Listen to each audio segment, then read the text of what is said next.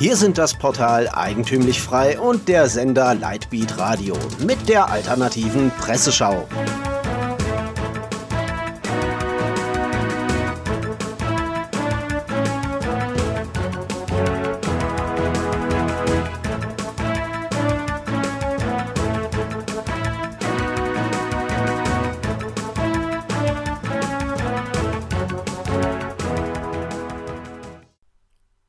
Sie hören die alternative Presseschau. Am Mikrofon Florian Müller.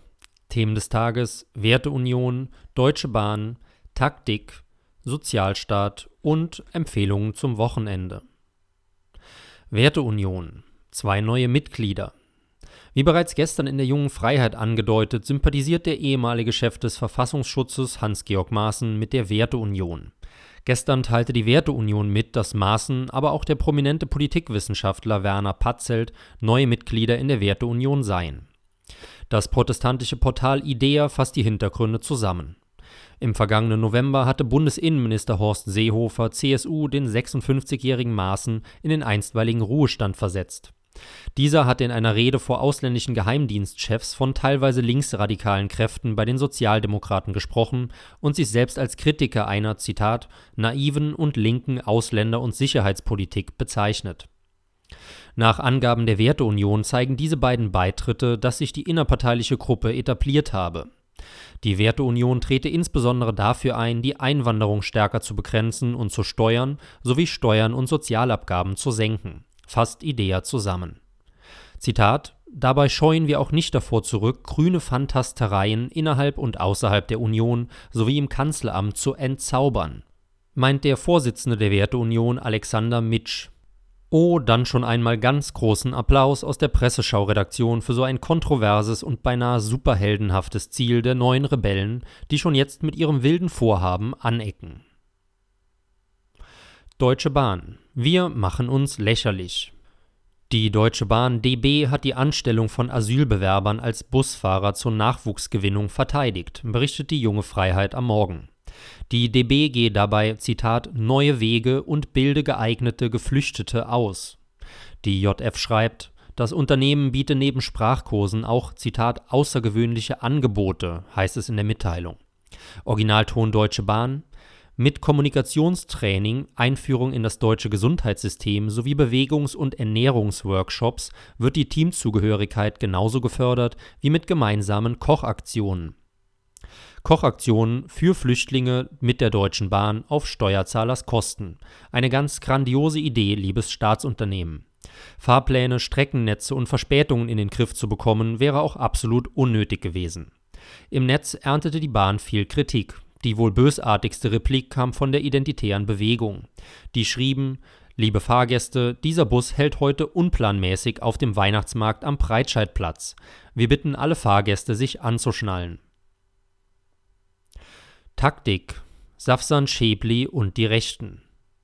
Angriffe der Gegner sind viel wichtiger für die öffentliche Wahrnehmung als Zustimmung Gleichgesinnter, fasst Alexander Wallasch auf Tischis Einblick zusammen. Anhand eines aktuellen Artikels über Safsan Schäblis Twitter-Verhalten wird deutlich, wie die sozialen Medien funktionieren. Man wirft Schäbli mittlerweile vor, selbst als rechter Troll zu operieren.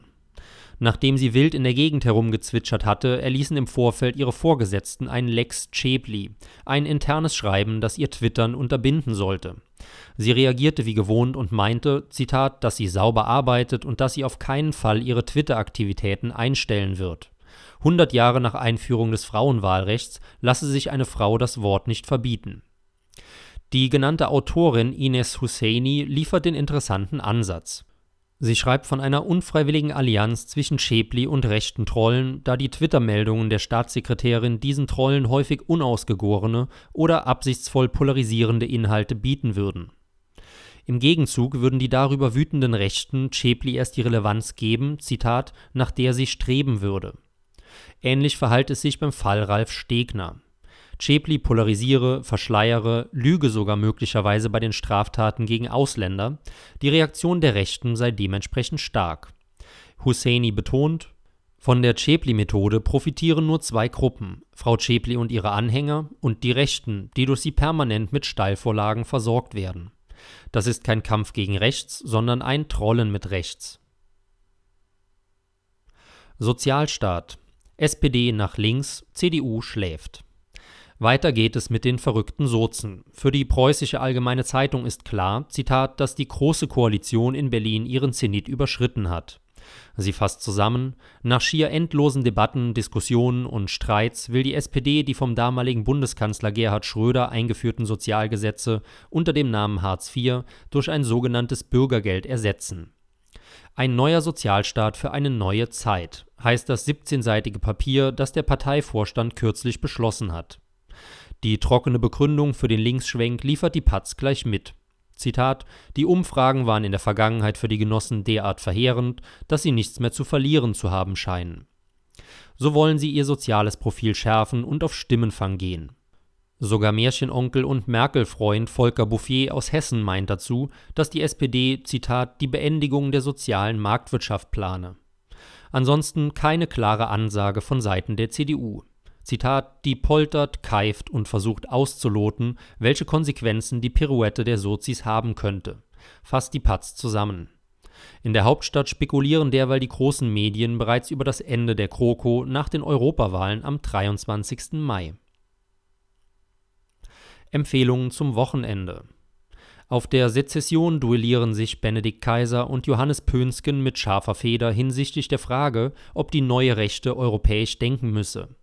Beide interessanten Aufsätze sind auf sezession.de nachzulesen. Felix Menzel rezensiert das Buch Nazis in Zeit von der Anwältin Angela Wierig über den NSU-Prozess. Er schreibt auf der blauen Narzisse, es beginnt fulminant, sprachgewaltig und entlarvt die Hypermoral, die kaum noch Gerechtigkeit in deutschen Gerichtssälen zulässt. Für ihn sei das Buch aus dem Osburg Verlag das beste Buch über den NSU-Prozess. Sie hörten die alternative Presseschau. Redaktion und Zusammenstellung Florian Müller, der sich ins Wochenende verabschiedet. Sie hörten die alternative Presseschau. Für Sie bereitgestellt vom Sender Lightbeat Radio und dem Portal Eigentümlich Frei.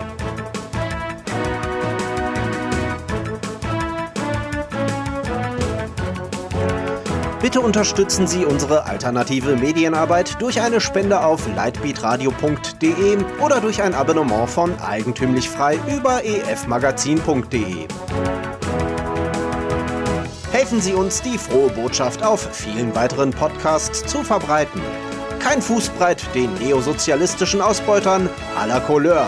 Mehr Freiheit.